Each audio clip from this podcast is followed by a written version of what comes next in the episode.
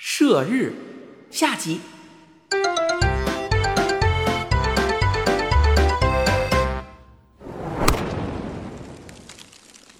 后羿只顾大踏步的往前走，他越走越快，我在后头一溜烟的小跑跟着。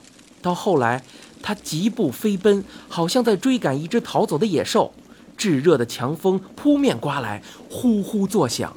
我看见后羿的长发飘得几乎和地面平行了，大地在脚下急掠而过，两侧的小山化作一片白光。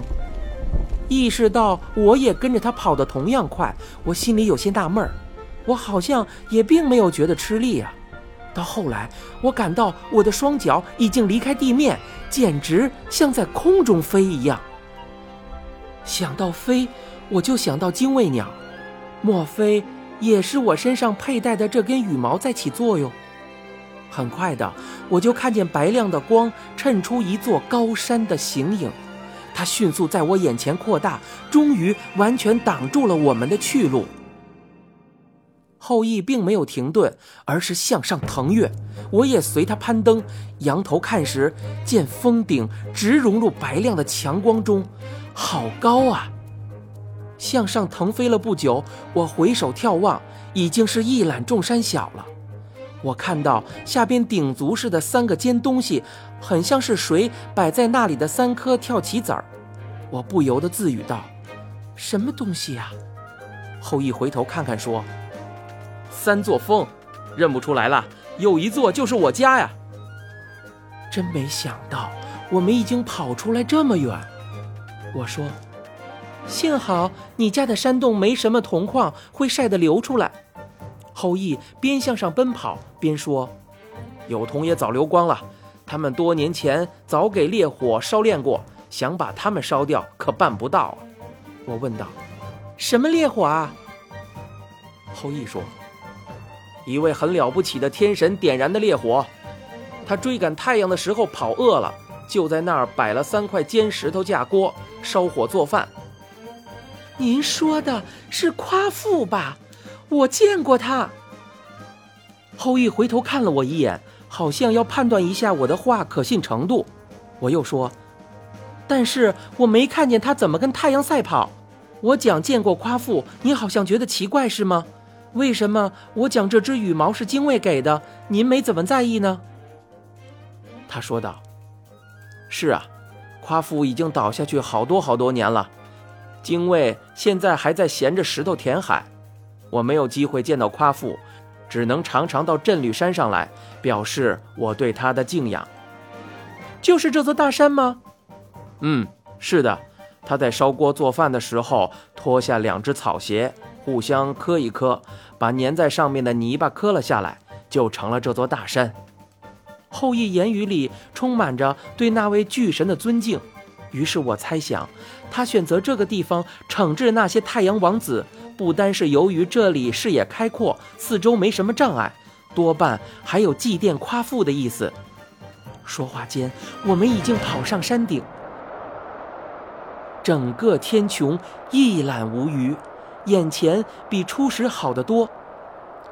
我看出，雪亮的天空有许多更亮些的球形东西在迅速的飞行，它们有的时候像流星般直坠下去，接近地平线的一刹那，却又腾空而起，斜飞向中天；有时又像是互相追逐，后边的一个眼看着就要追上前边的，前边的那个就猛地闪开。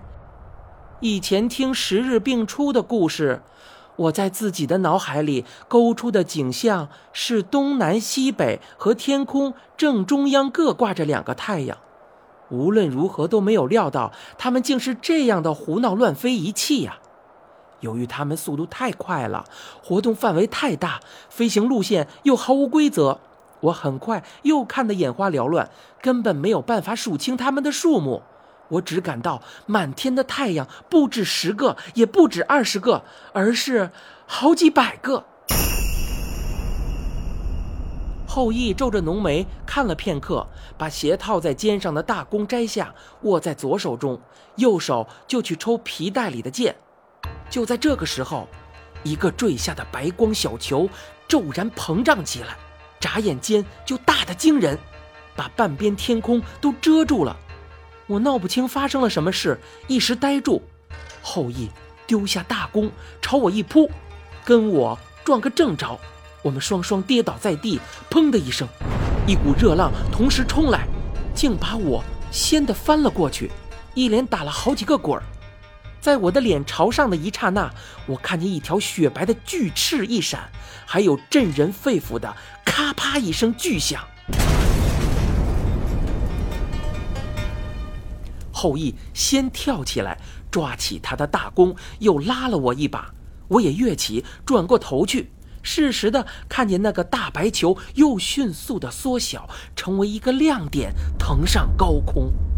这帮坏蛋竟向我们发动了袭击！山顶上一块突出的岩石被这次进攻砍了一大截子，不知道是俯冲下来的大胖子撞断的，还是他坐下的三只乌鸦给掠走的。第二次袭击紧接着来到了。又一个白亮的火球坠下，转瞬之间大得怕人。弓弦响处，后羿已经扬头向他射出一箭，这座箭发出呼啸声，很像雷鸣一样，隆隆声由近而远。那个撞向我们的白色大光，突然，砰！的一声巨响，化作无数的小亮点子，向四面八方散去。我刚俯下身去，就跳得大叫了一声：“射中了！”后羿的脸毫无表情，他一声不响的又从箭袋里抽出一支箭来，搭在弓上，猛地转身向后。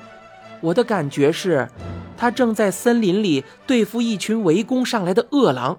本能的察知背后又有一头，悄无声息的猛扑上来。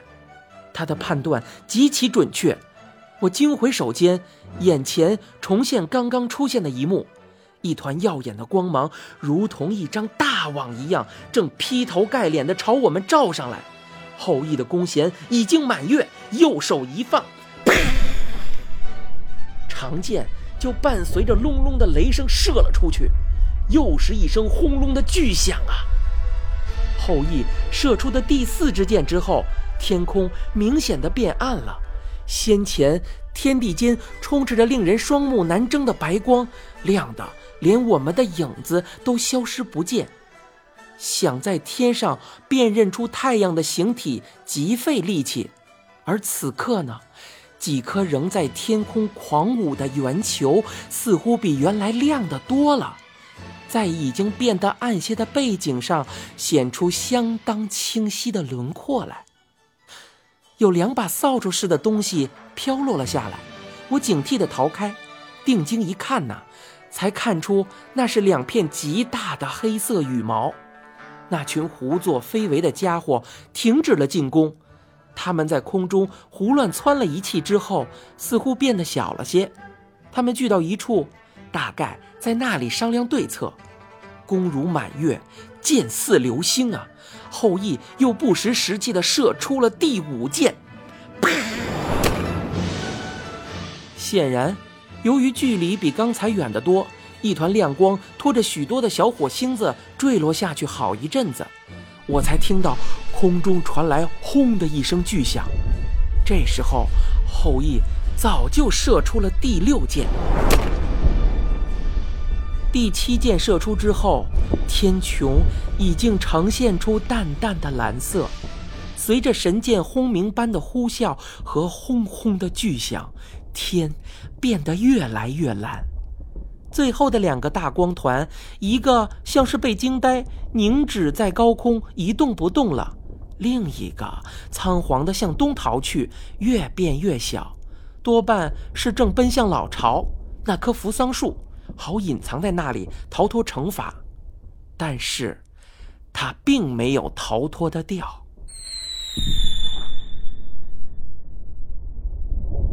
你现在收听的是由一辆松鼠播讲的《怪老头》，欲知详情，请听下回。